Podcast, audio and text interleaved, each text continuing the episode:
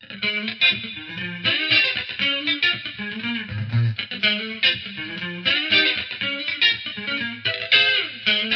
方美人。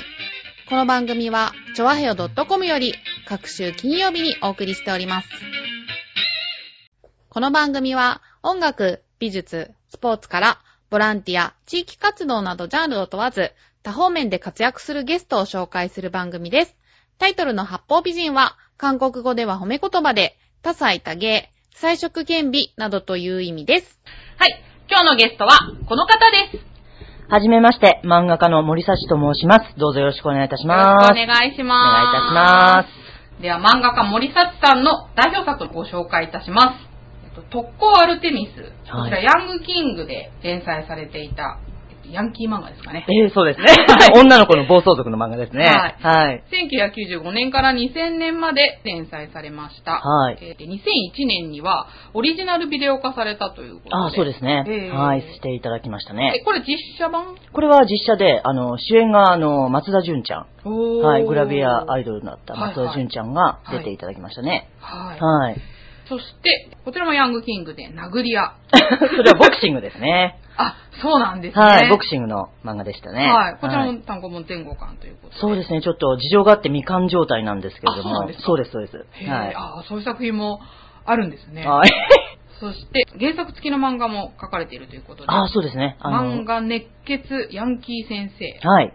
ヤンキー先生って有名ですよね。あ、あのー竹野内豊さんがドラマにで主役やられたヤンキー先生、ヤンキー母校に帰るのヤンキー先生ですね。ああ、そうなはいんです。ね。あれで北西洋一高校で、今、あの、議員やってらっしゃいますけど、当時先生で頑張ってた吉家先生を主役に、はい。彼の、えっ、と、辞書の、えっ、と、5本を原作にして書かれたものですね。はあ、なるほど。そしてこちらは黒船。黒船。スーパージャンプで。スーパージャンプですね。もう、スーパージャンプが今、残念ながら統合されてしまって、グランドジャンプっていう雑誌になってしまったんですけれども。あ、そうなんだ。そうなんですよへー知らなかった。当時それで、はいあの、元銀行員の周良香先生っていう原作、原作者さんから原作をいただいて、はい、あの、外資系の漫画ですね。あの、主人公が旅行に行って帰ってきたらいきなり会社が外資系になってたっていう。へーはい、車関係の。はい会社の。ああ、こちら原作者の方のじゃあ。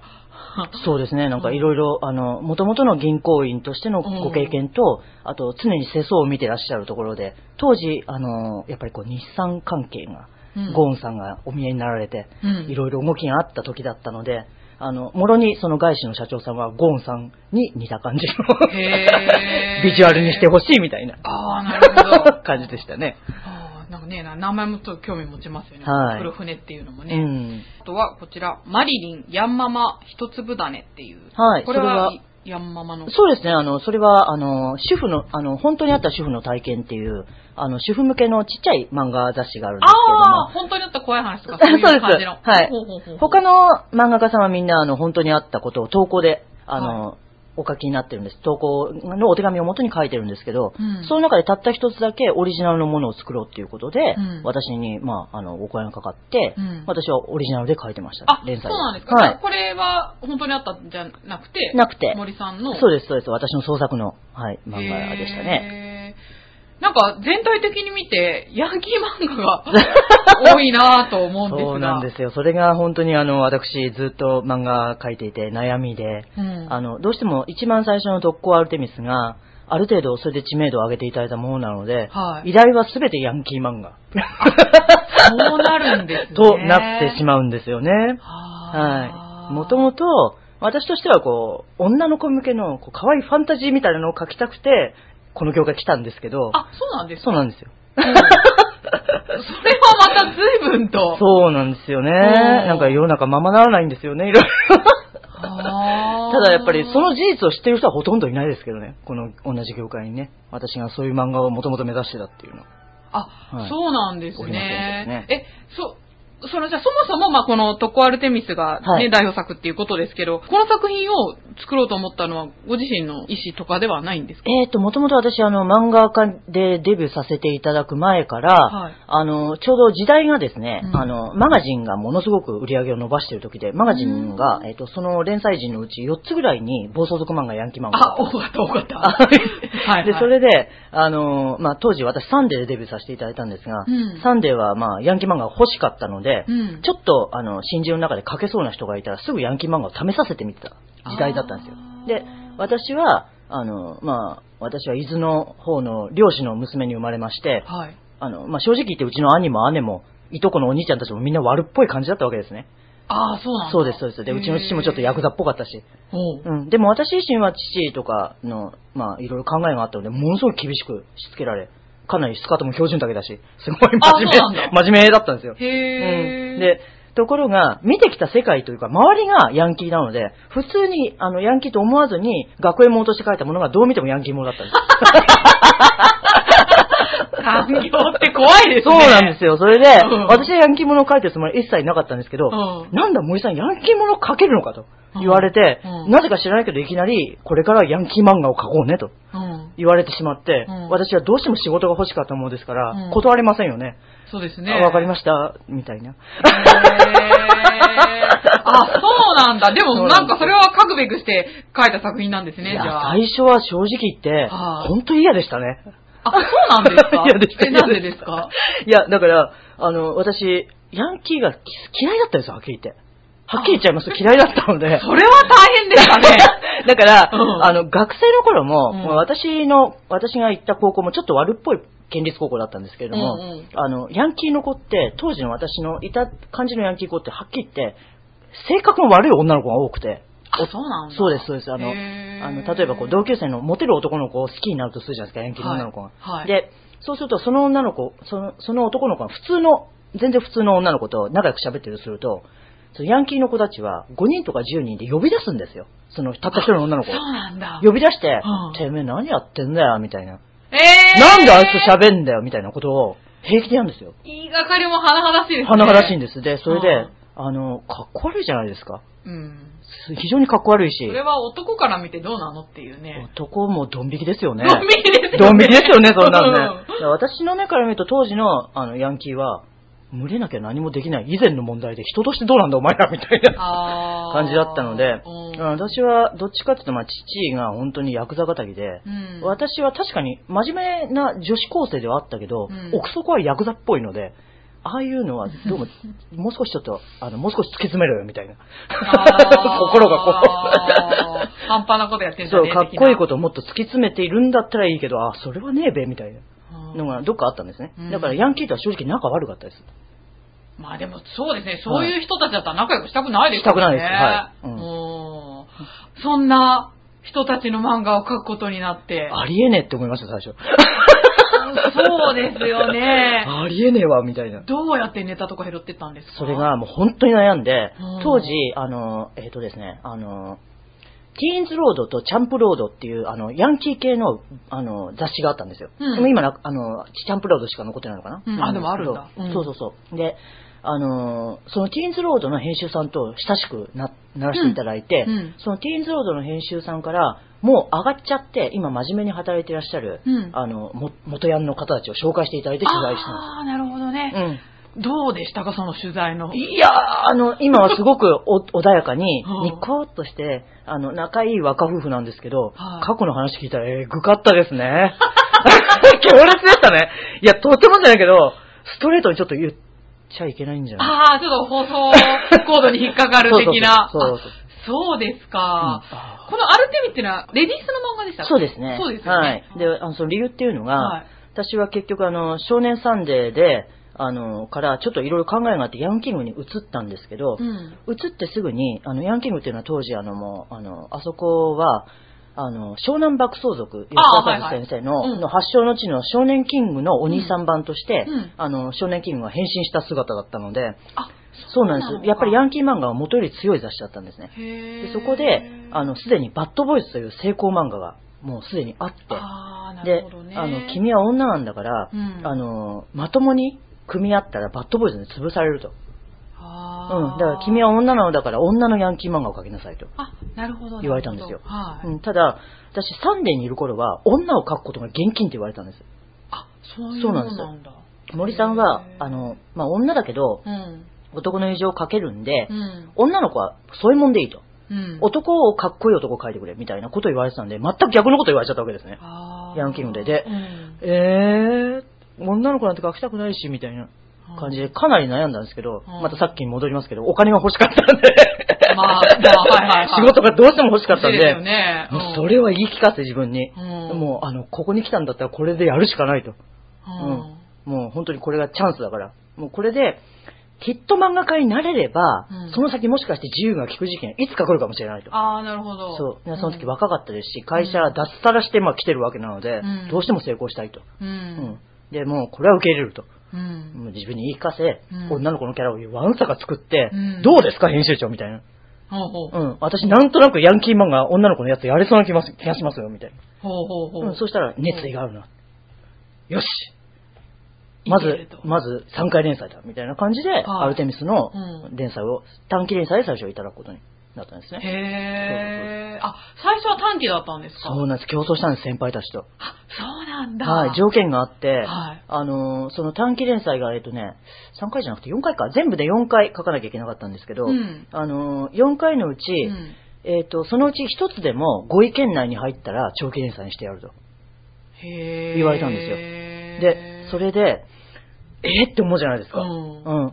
そんなだって先輩たちが、競合が揃ってるわけですよね。うんで、あの、そのうちお一人は、本橋正秀先生とおっしゃって、ものすごいベテランの、うんあの、もうさ、先にレディースっていうレディースマンを書いてあらっしゃる。そういはいもうそういう先生もライバルで、もちろんはいバッドボーイズ、田中宏さんのバッドボーイズもライバルで、はいいたわけなので、いはい。や、無理だべと。うん 正直思ったんですね。うんだけど、はあでもこういうのクリアしないと本当に先行けないのねと。うん、いつまで経っても。うんだからもう分かりましたと。うん頑張りますと。うん。で、もう、あのー自分で大体4話、どんな感じの流れにするかを大体練って、うんで、それで連載始まったんですが、うん第1回目はうん7位か8位だったんですよね。ああ。7位か8位で、うわ、とてもダメじゃんとか思って。ううんん、で、あの、第2回になって、えっ、とね、第2回になって、あの、1個ぐらい、1個2個上がったぐらいかな。5位、6位ぐらいで。うん。で、もう、あの、なんか、あの、で、その運命のそうですよ。あの、1回、2回、えっ、と、3回、そうだ、3回目かな？その3回目の時に、あの、先輩の作家が落としたんですよ、原稿を。はで、落として1回余計に書かなきゃいけなくなった、私がうんうんうん。で、それで、あの、3回書いて確かね、あの、条件を満たせなかったんだけど、うん4回目書いた時に、うんあの、要するに、それまで考えてなかった話で、はい急に穴埋めしなきゃいけない、適当に考えた話ですね。うんそれを書いたら、うんそれが3位取ったんですよ。へえ。あーって思っ。て、ああ、そうなんそうだ。なんですよ。で、それが3位を取らせてもらい、では、い次の、あの、結局予定で考えてた最後の話は結局5位だったので、その、先輩が落として、そこに滑り込んだやつで私は首が繋がったんですよ。へえ。そうそうそうそうでもそれも、なるべくしてなってんでしょうね。いやもう、もうね、うん。とにかくそれは、うんもう神様にうんやれと言われたのだと。思いうんそうですね。うん、これはもうお金が欲しいヘチマとか以前の問題で、頑張ってやらなきゃなんかいけないんだろうみたいな、うん。うん感じでもうわか私は頑張りますみたいな感じで長期連載をいただきました。そのへー。ああ本当にうんね、ありがたいことですね。本当にもう、うんとにかく自分はもう一生懸命書くだけで、うんあとあの、私は当時ヤンキングで、うんあの、ヤンキングっていうのはもともと読者が、うんほとんど9割は男性なんですよ。ですよね。そうそうそうそう。私もあまりちょっと馴染みない話ですね。9割が男性で、うん。あの私がこう現れるまで、うん。女の作家はあの本当に持たない。で長期連載取れないって言われてたジンクスがあって、はい。であの、まあ、それを初めて破らせていただいたんですけど当時。そう。でそれっていうのがあのもう私が生き残るには今すでにヤンキングでいる読者の家族をつかむしか方法がないなと、まあ、考えて、うん、当時ヤンキングで一番人気だったバッドボーイズのうん読者の男性たちのうん妹さんとか彼女を取り込む作戦に、まあ、出たと。あ、なるほどね。そうなんですよ。。部屋に置いとけば、どうしたって彼氏待ってるわとか見るじゃないですか。見ますね。で、あ、これは読めるなと思ったら、うんうん彼女も進めるだろうし、彼女が見てるのを気がついて、あ俺それまで飛ばしてたけど、ちょっと読んでみるかみたいな。ことになるかなと一応個数計算をちょっとしてい、やいやいや 話をね。は 作っていったんですねは。で、そうしたらありがたいことに、意外とあの、まあ、あの、ヤンキングっていうのはヤンキー系のやっぱり読者の方が多いので、うん。意外と筆豆なんですよ、皆さんね。あ、そうなんだ。そううんへえ、意外。ポエム書いたりね。え意外と豆なんですよ、結構。あ、そうなんですそか。れで、アンケートもね、結構豆に一生懸命書いてくださるのね。あー、そうそうそうそうそう。で、あの、アンケートをいただいたり、それからお手紙いただくようになって、うんで、あの、結、局、あの、当時のヤンキングの中では、私が一番お手紙が多かったんですけど、あ、そういただくお手紙が。うん。うん。あの、まあ、それが多分女性読者がたくさんいらしたからだと思うんですけどねあ。、なるほどね。そうそう、結果として。へーうんで、あの、まあ、彼女、彼らの支えで、うんもうとにかく私は一生懸命答えるだけ。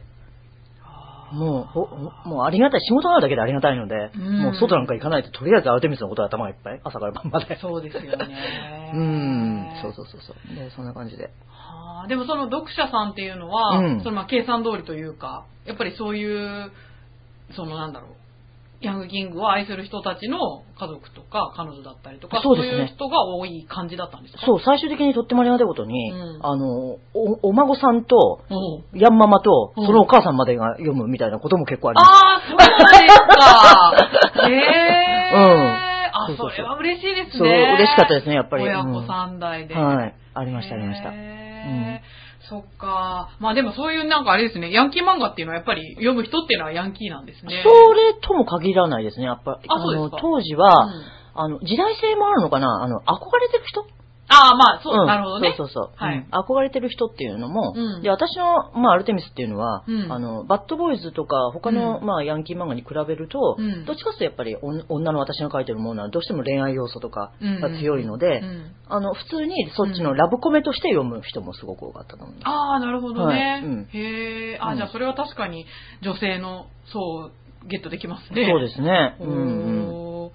ーなるほど、そうですか。そうなったんですよ。えーでもあの、連載を持つって、本当にすごい大変だと思うんですけど、ええそうですね。当時は、はいアシスタントさん8人抱えてたっていう。そうですね。あの、最盛期8人いましたね。はあ、どういう感じなんですか漫画家さんの仕事場っていうのは？えーとですね、当時私は、うんあの、まあ、アルテミスがある程度成功したので、うんで、とにかく熱意が、まあ、ちょっとなかなかすごく年齢的に20代の後半だったので、熱意がすごくあったので、うん。新しくヤンキングが雑誌を、まあ、増刊号をそう2、3冊創刊して、それすべてのラインナップに、うんあの連載をもらえたのですね。だから、アルテミスが月2回の締め切りがあり、うんあと月1の締め切りみたいなお仕事が2つぐらいあったので、ええ全部であの締め切りが4回来るんですよ、月に。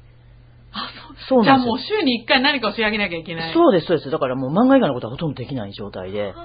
で、アシスタントたちが、そうですね、あの、朝の、朝10時から11時ぐらいに仕事場に入りますね。で、はあ私はそれまで寝ないで死体を書いて、あの、彼らの登場を待つわけですよね。死体とかペン入れて。はあ。で、彼らがおはようございますって来ますね。うん。で、大体あの、締め切りが4回来るので、はい。あの、ローテーション方式で、大体仕事場に5人弟子たちが来るようになってて、うん、今週休みだけど来週あるよとか、はあ。うん、そんな感じ。で、彼彼らは、そうですね、あの、20日、月20日ぐらいはうちに通ってたんじゃないですか、ああ、そうなんですか。はい、そうです、そうです。ええもう普通のサラリーマンとサラリーマンです、サラリーマンです。ね私もちゃんとあの、月給彼らに払っていたし、ボーナスもらっていたので、ああ、そうなんです。だ。はい。うん。へえ、なんかそういう辺の、その辺のお会計とかっていうのも森さんがやるんですか？いや、あの、私の当時の主人がやってました。ああ、なるほど。あ、当はい時の。うんあー当時の主人がなるほど。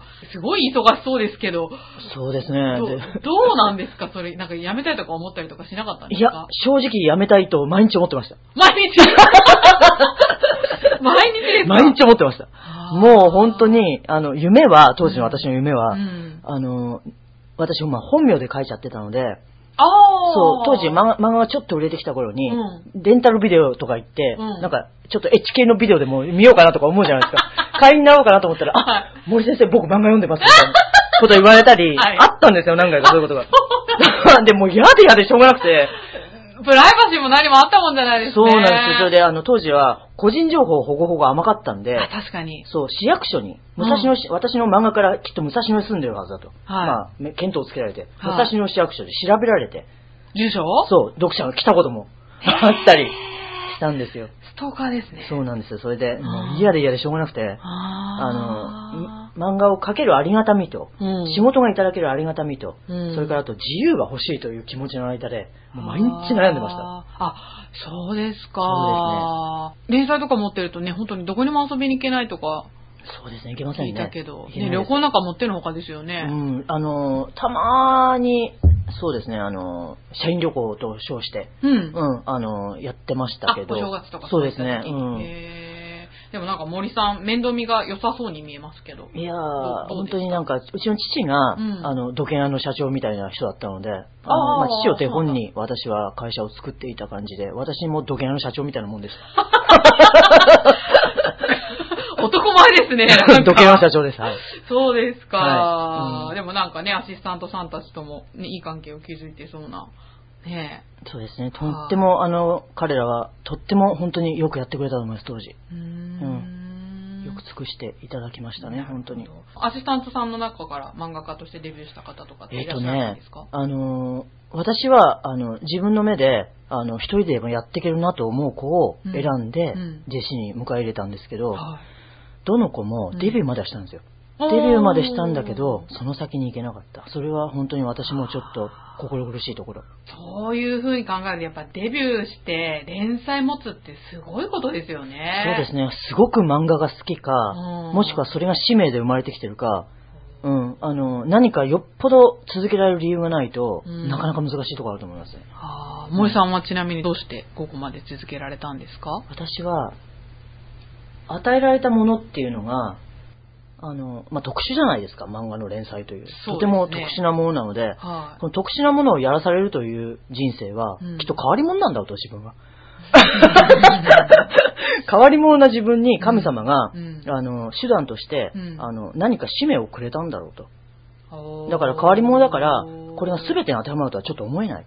うんうん。だからこの特殊なものをもらった自分は、こう特殊な人生をして誰かの役に立ちに行かなければいけないだろうとへー思って、うんあのー今い、ほん本当のね、自分の心を言うと、うん本当言うと漫画から逃げたかったですよ、いつも。うんすごく逃げたかったんですけど、うんもう、でもこれは与えられたものだから頑張ろう。もう、そういう感じ。宿題みたいなもんかな。へーうん。で、あと、やっぱり弟子たちを早く一人前にしないと。あ、そうそいうこですよ気持ちなんですね。思いはそこでした、私の場合は。そううんなんだ。モチベーションが。はい。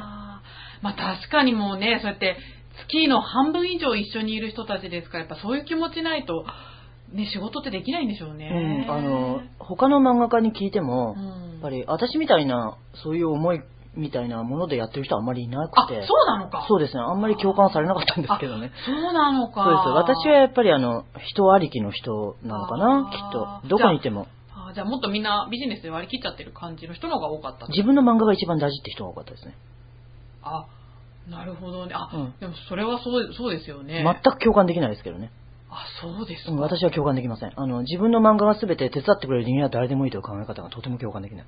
あー、あーでもなんかそう考えると、あれですね、なんか本当に森さんみたいな人は希少な感じなんですね。だから漫画業界にいても孤独でした、いつも。あ、そうなんだ。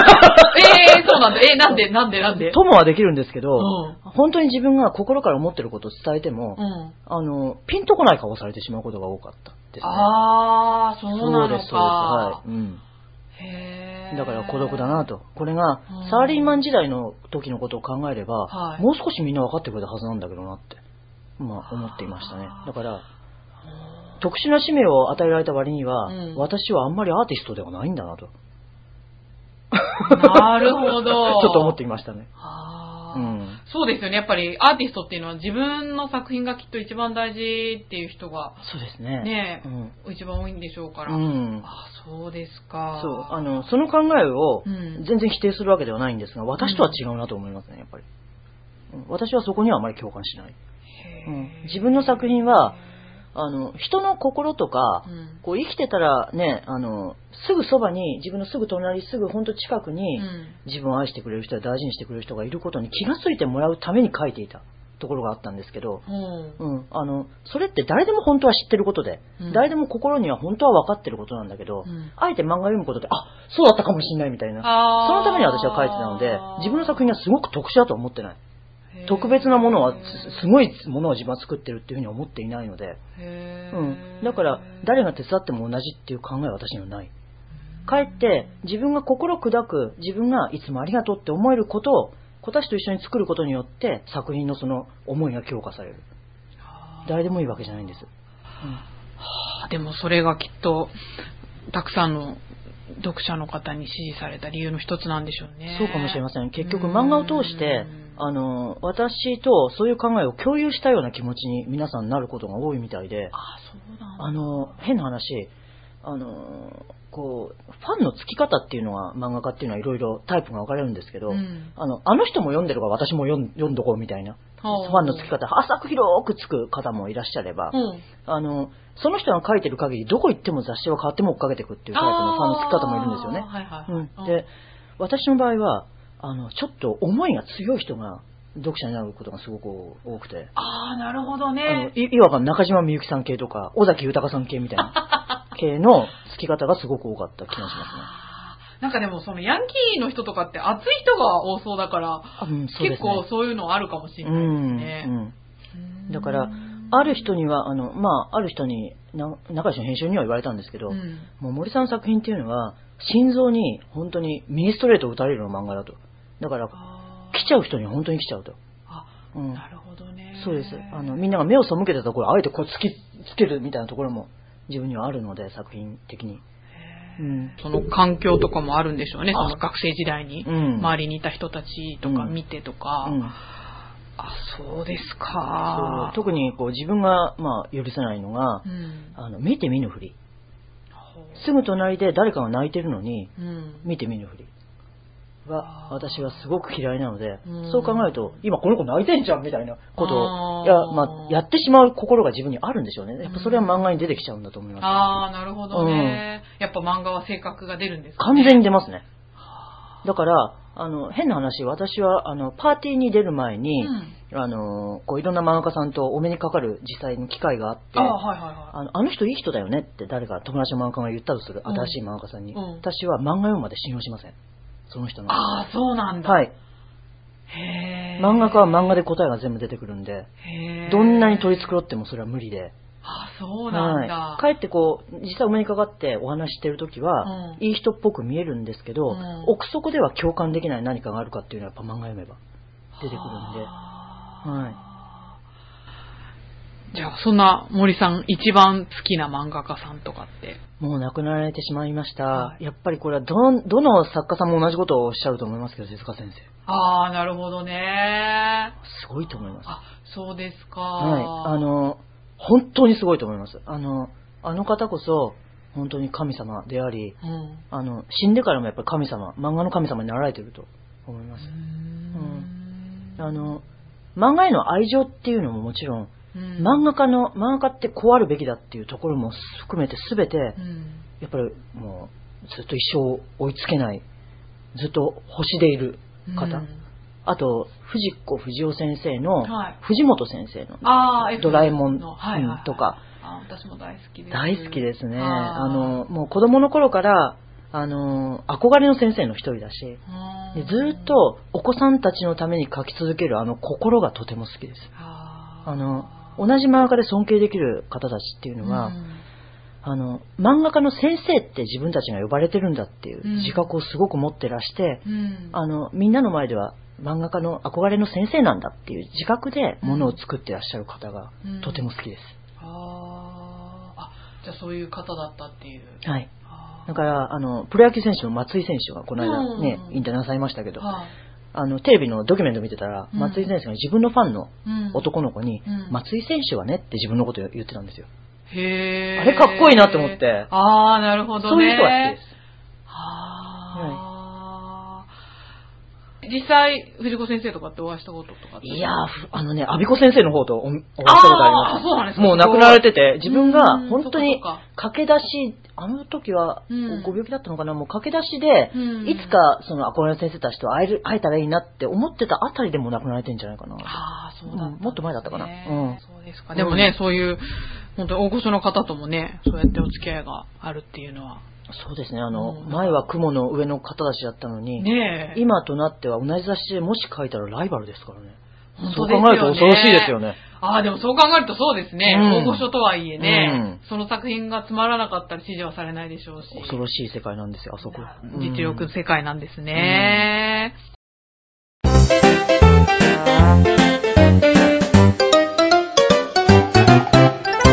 チョアヘヨドットコム。脱サラしてっていう風におっしゃってましたけど、ええそもそも漫画家になられたきっかけっていうのを教えていただけますか？はい。えっとですね、まあ子供の頃から書くのがすごく好きだったんですけれども、うんうんあの、意外とうちが貧乏だったので、あ、そうなんだ。うん、あの、意外と考え堅実だったんですね。あ、そうで、ね。漫画家になろうとか、そういう夢みたいなことあんまり思わないタイプだった。うん、絵を描くのは好きだけど。うん。まあ、あの、すごい、なんか冷めたこと、普通に勤めて趣味として絵を描くべきだよね、みたいな、まあそういうタイプだったんですよ。はいはいはいはいはいそしたら、うんえっ、とね、あの、結局いろんなことがあって、まあ私静岡県伊東市出身なんですが、うん高校出てから、あの、東京の美術の専門学校行きまして、うんうんそこ出たらまあ普通に当時バブルの時代で広告代理店への、まあ、就職が大体決まる感じで。うんうんうんで、あの、広告、おしゃれなものにあまり興味がなかったんですけど、はいとりあえず私、片親なので、あーしっかりお給料が出るところでしっかり働いて仕送りをしたかったわけです。あー偉いですいね。や本当に片親ですから、貧乏だし。うんで、それで、あのーまあだから、す普通の広告、まあ代理店、当時で言うと、うん電通とか博報堂の下請けぐらいになる中規模の代理店に入ってそこで営業マンとやってたんですけどね。営業マン。うん。うん。もうその時は、あの、広告関係の仕事が、まあ楽しいし、ううんん、お仕事もともと好きなので働くことが大好きなので、ああ、なるほどね。うん、もう漫画のことなんか忘れて、はい。一生懸命サラリーマンやってたわけですね。うん。そしたら、2軒目の会社で、あの、本当にそこも楽しい職場で、うんまあ、一生懸命私営業マンとして働いていたんですが、うん。そこで、ちょっと、あの、本当に仕事が楽しくてうん、頑張ってるうちにう、ん営業成績が1位になったんですよ、そこの会社で。へえ、すごい。うん、で、あの、で、月に、その時ね、60本から80本ぐらい仕事をやってて、へえ。え、どういう計算ですか、それって。それはですね、うんあの、なんていうのかな、その2軒目の会社というのは、うん。やることがすごく少ない、あの、イラストを作る会社だったんですよ。イラスト制作会社。で要するに広告の中うのん。イラストの部門だけうん、私たち、あの、営業マンが担当して、ん。イラストレーターを探し出し紹介してうん、最後の最後まで、そのイラストレーターが作品を上げてうん、印刷物になるまでをプロデュースすると。だから、短いスパンで、はい。細かい仕事がたくさんある会社だったんですね。そう。で、そこの営業マンで私は、あの、まあ、売り上げを一番取らせていただいた時があって、うんまあ、それは取りたくて取ったというか、もう仕事、うん営業マンが少ないので、うんいっぱい来るんですよ、こっちの。一人がいっぱい受けなきゃいけないのであ。そうなんだ。大変ですね。で、それをやっていたら、うんあの、当たり前だけど、すごいバリバリ仕事ができるように周りから見えるんですよね。うんうんうんそうイラストレーターたちからも。うんそうすると、あの、独立話。自分がそんなこと考えてなくても、周りがね、森さん独立しないのと。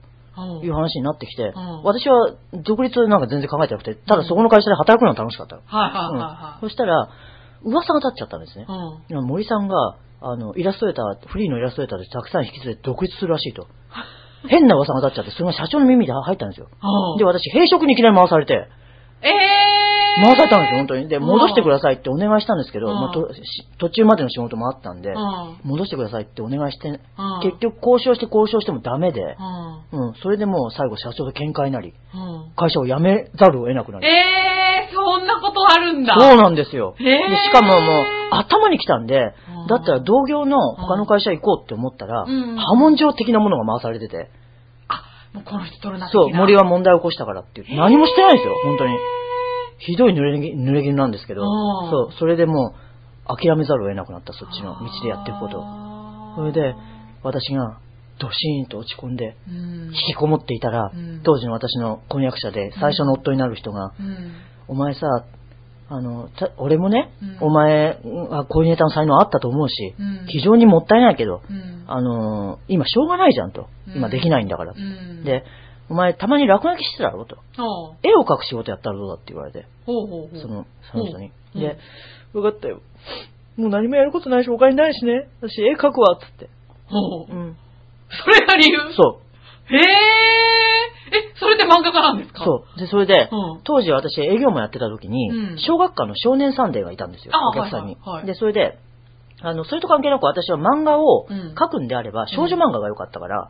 普通の、なんか、可愛い女の子向けの漫画描いて、うんで、私、高校生の頃、別冊少女コミックとか、別コミとか好きだったんで。別コミ持ってこうとはい。思って、原稿一本あげたんですよね。はで、あげて、はいあの、小学館にいそいそと出かけてって、はいそしたら階段で声かけられたんですよ。うんその、あの、サンデーの編集さんに。はい。森さんどうしたの？って言われて、うん。あの、今日はどこ行くの？って言われて、うんあ、あの、そうだ、ご挨拶遅れまして、私、会社辞めまして、とか言って。はぁとか言って。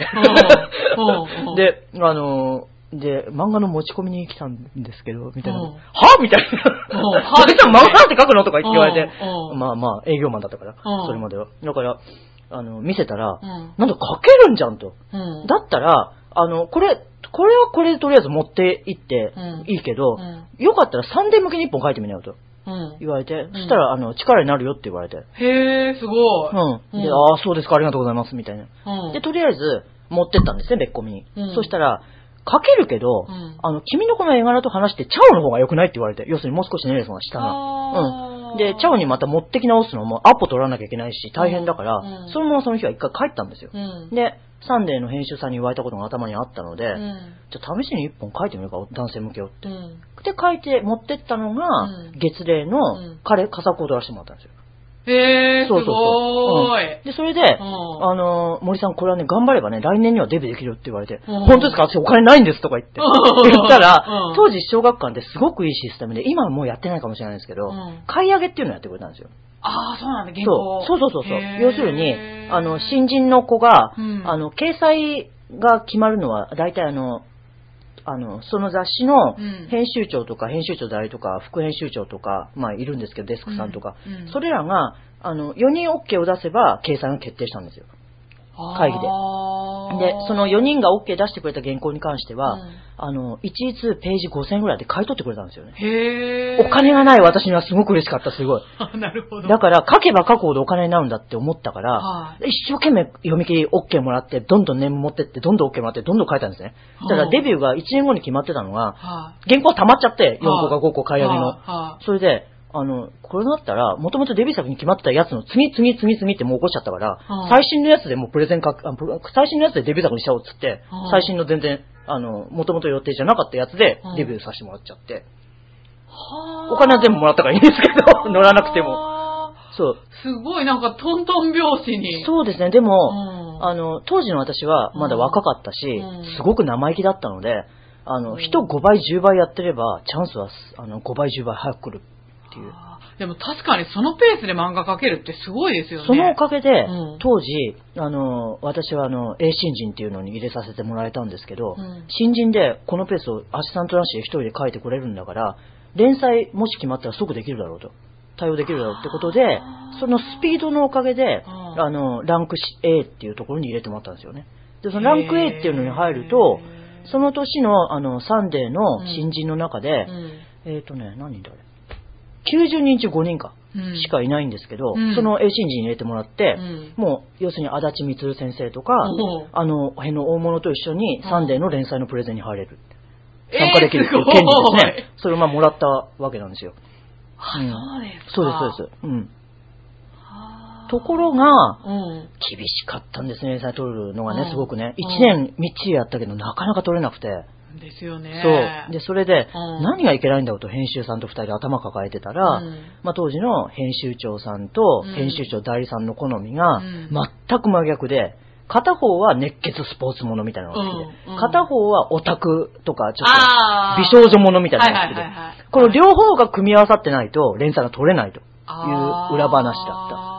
でもそんな気がつかなかったですからね。まあ一生懸命野球も書いて。そう、そうそうですよね。で、そのうち編集長から、森幸は絵が可愛いんだから、うんラブコメ書かせろという命令が来て。うん。そしたら私の担当さんというのはラブコメが大嫌いで、はあ森さんに絶対そんなの書かしたくないと。はあで、私も別にどっちでもよかったんだけど、担当さん嫌だって言ってるから、はいはい。せしかも、もう担当さんに言われてずっとヤンキー漫画の修修行してきたので、うんすごく考えた結果、うん担当さんにう、ん本当に、あの、担当さんと私のね、うんこの今までの頑張りがうん、本当に世の中に通用しないのか、うんまず本に載ってみないとわかんないじゃないですか。だから私、あの、今、ヤンキー漫画が強い雑誌で、うん私の漫画持ってって評価してもらってきますと。うん。それがヤンキームだったんですよ。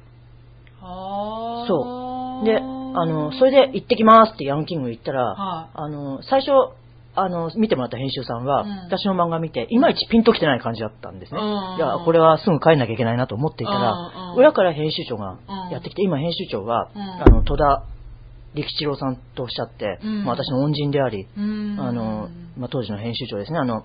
あの、吉田聡さんの、あの、湘南爆走族とか、うん。あの、超人ロックとか、うん。あの辺、うん。ね、ずっとやられてたうん編集さんで、今社長さんなんですけど、少年が社あそうなんだ。はいぬっとやってきて、どうも、こんにちは。どれ？見せてごらん。君書けるじゃないか。うん、早速3回連載やろうか。みたいな。えそう。びっくりしましたね。誰だろうって思ってたから、で、3回連載やろうって言ってるし、もしかして編集長かなとか思って。でもじゃあ持ち込みしたその当日から連載もういきなり決ままったんですよえ？3回連載が。すごい。うん。で、それで、あ、え、でも私、店に来ただけだ。そしたら、あの、サンデーで食ってけそうなのかって言われたから、いえ、正直言って、まだまだ苦戦中ですって言ったら、うんあの、すぐ載せてやるからこっち来いと。ヤングキングに来いと言われて、そこまで言ってもらえるなんて嬉しいじゃないですか。それで、帰って、それを素直にうん、サンデーの担当さんに話したんですね。うん。そしたら、とても悲しそうにされてました、やっぱり。うん、すごい買っていただいてて、私も一生懸命答えてきたので、うんやっぱりどうしても、ね、あの、その方と一緒に連載がやりたかったです。うん。でも、すごく考えた結果う、ん。あの、ヤンキングでチャンスをもらってうん、連載してう、ん。あの、うまくいけばいいけどう、ん。サンデーに簡単に帰ってこれないよって言われて、はい、承知してますと。うん。もうヤンキングで、あの、成功するしかないんですよねって自分はって。必ず成功しますと。うん。で、あの、編集長、私とうん、ね、あの、担当さんの、あの、書いてきて、一生懸命書いてきたものをどうしても分かっていただけなかったうん、サンデーの上の方に分かっていただきますと。結果出して。うんそれで私はサンデーを出たんですね。みんなに反対されましたけどね。なんでサンデーを出るんだと、もったいないと。しかも、 A 新人まで行ったのにって言われてましたね。一作が生まれる裏って、なんかすごいですね。そう、結局、うん漫画が面白い面白くないだけじゃなく、やっぱり蓄積された思い。あの、例えばスポーツ選手の人がチャンピオンになっていく過程と一緒で、うん。いろんな人の出会いから、いろんな人の思いが乗っかってくるんだと思います。うん。その人の活躍とか今後にうん、未来に。それらを背負って、うん。結果出さなきゃいけないっていう思いでみんなうん。なさるんじゃないかなと思いますね。それはあの、漫画業界に入ってうん、考えが違った他の作家さんたちも背負ってるものは一緒でしたね、みんな。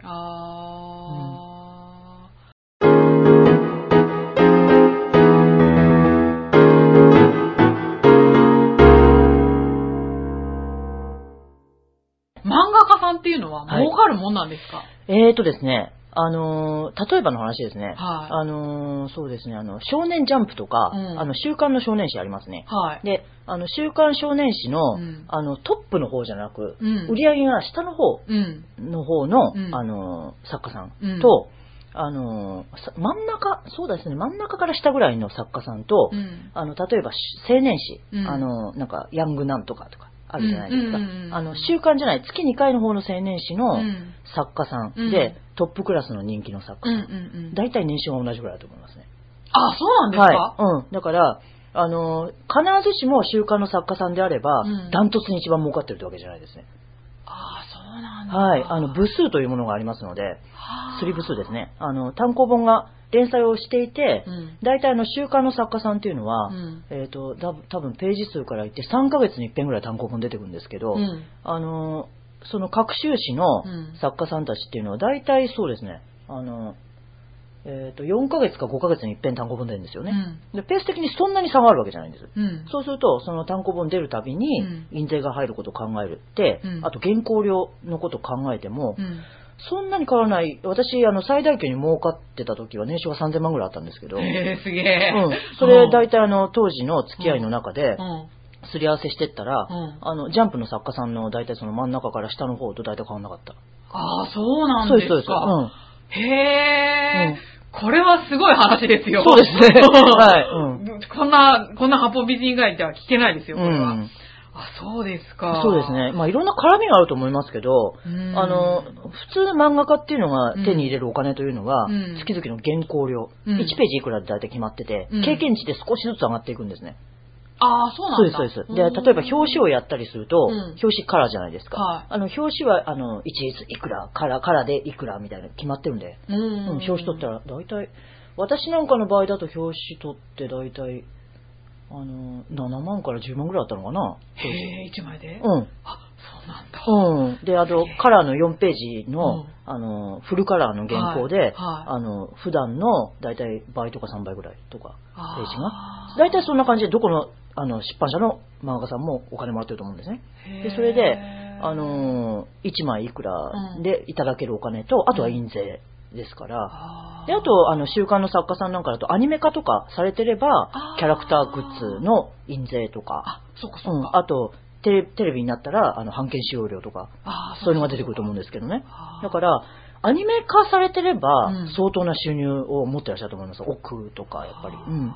でもそうですね、アニメになったような漫画家さんってもう全然それっきり描かない人とかいますもんね。そうですね。だから、例えばの話、連載を持っていても、うんアニメ化もされていなければ、うんグッズ化もされていないような作家さんであれば、うん意外と、あのーあれかもしれません。今だったら部数がすごく落とされてるんで、あああ、そっか。のーはっきり言って、お勤め人の OL さんにちょっと毛が生えた程度ぐらいしか、あ、そうなんいですかかないかもしれません。はい。へえ。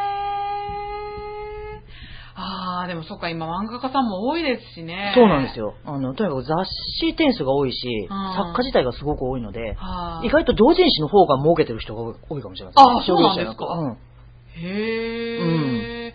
同人誌なんか趣味でやってるような印象ですけど。うん。いや、とんでも。もない。今、同人誌は抑えてますね。もう商業者は抑えてますね、同人誌。そうなんだ。へえ。私がデビューした頃はまだ住み分けができてたんですけど、うん今もう逆にうん商業誌の作家が、うんあのこうコミックマーケット出かけてって、うん。あのすでにお客さんを持ってる同人誌の作家をスカウトして書かせる時代なんでえー、逆転してます。はい逆転してます。へえ。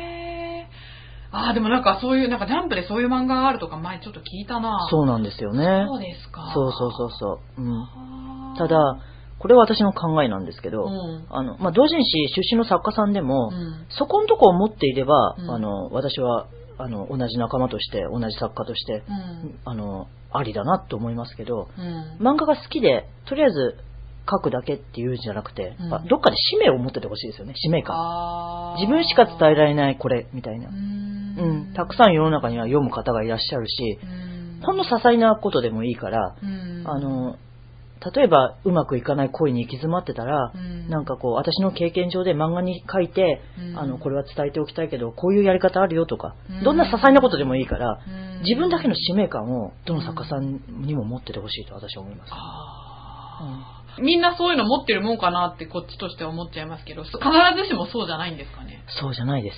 残念ながら。そうですかはい。で、あの、うんそういう方とは使命感を感じないで好き好きだけで書いてらっしゃる方とは、あの、友達付き合いしても長く続かないですね。あ、そうなんですね。はいでも、うん話も噛み合わなそうですよね。噛み合わないですね。なんかこう、お給料もらってるからとりあえず嫌だけど働こうっていう人って、やっぱり共感できないのと一緒で、お給料もらってるから、うんもらってるだけ働きたいっていう人は、ももももちろんのこと、うんお給料もらってるから自分だけのできることを頑張って探して喜んでいただきたいみたいな。うん、まあいろんな人がいるじゃないですか。それと一緒でうんあの、好きな漫画さえ描いてればうん何もいらないっていうのを以前に、うん好きな漫画でご飯を食べさせてもらってる感謝の心を自分だけがしかできないことで役に立つことで、ね、あの、どうにかしようみたいに。うんどっちかと思っててほしいかなって。ああ、うん思いますけどなるほど。うんまあそういう方の方がね、話を聞いてて、うん。ね、なんか、説得力はありそうな気はしますけどね。じゃあそろそろお時間の方もやってまいりましたので、はい。じゃあ今後の森さんの目標なんぞ。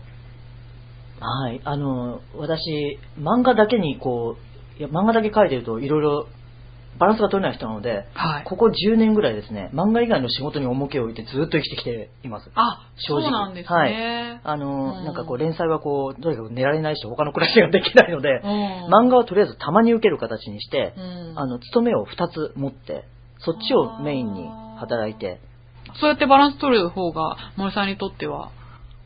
基本人が好きなんですよ。うん漫画を描くよりも正直人にかかってる方が好きですね。あ、そうなんですか。ですのでうんただ、あの、その変わり種の私は、変わり種の、まあ、漫画家であるとこも含めて、うん。今年はもう少しちょっと漫画の方に力を入れていこうかなと思っています。それは、はいまあ、この10年の、その、あの、漫画を後回しにしてきたことによってうん、書きたいものが溜まってきたんですね。あ、自分の中で。そうなんですね。そううん書きたいものがとても溜まってきたので、うん。あの、自分という、まあ、特殊な、ちょっと変な、変とこな漫画家しかうん、見えてない、うん、伝えたいことが、まあ、ありますのでう、んそれをできたら形にしていきたいなと思っていますね。どういうのを考えてるのかとかも。あー正直に、まあ、言うとですね、はい。あのいいですか？言ってもらってはい、大丈夫です。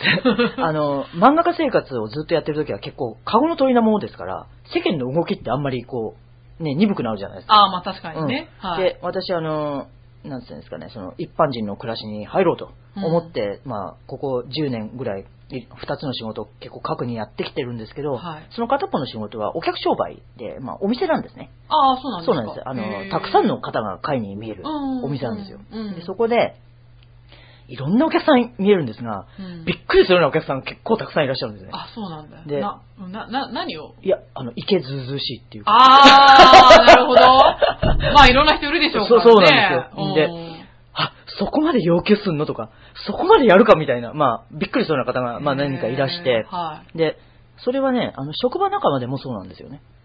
職場仲間でもう。ん、え、そういうこと平気でやるのとかそういうこと平気で言っちゃうとか、あー。まあいう方がまあ。ねいらしたりして、はい。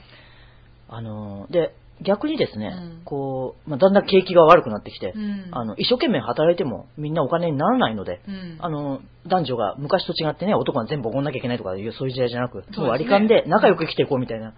時代になったのに、うんなんかどうも、あの、女の人は昔からあんまり変わってないなと。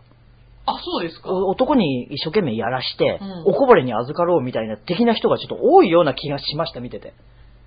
その一般の皆さんを見ててねでうんこれはちょっと良くないんじゃないかと。これじゃ男頑張れないだろうと。うんうん。なんか、うんこの女を守りたいとか、うんこの女がいてくれれば俺1.5倍頑張れるとか、うんそういうふうに思える君たちは女性じゃちょっとないね、みたいな。うん。方々がちょっと目に余った感じがしましたね。ですので、私は、あの、これからの日本を牽引できるような、あの、女の人、うん、あの、かっこよくて素敵で、男と、男が幸せになれる女の人を。描いていきたいなと思います、漫画で。ほー、はいいいですね。そうです。それで、それを見てもらって、んあの、女の子が、あ、こういう風になりなりたい、どうすればなれるのかなと。で、うん男の子は、今まで付き合ったことないけど、もしかしたら本当の女らしい女ってこっちの方なんじゃないかと。気がつくようなものを作りたい。へー。大体頭で大体形になってるんですけど、あと書くだけなんですけれども。へえ。うん、ああ、楽しみですね。ぜひ読んでみたいです、ね、ああ、ぜひとも。はい。形になったらぜひ。はい。見ていただきたいと思います。ぜひ、あの、番組でもは告知させていただきます、い、ありがとうございます。はい。というわけで、今回のゲストは漫画家の森幸さんでした。どうもありがとうございました。どうもこちらこそありがとうございます。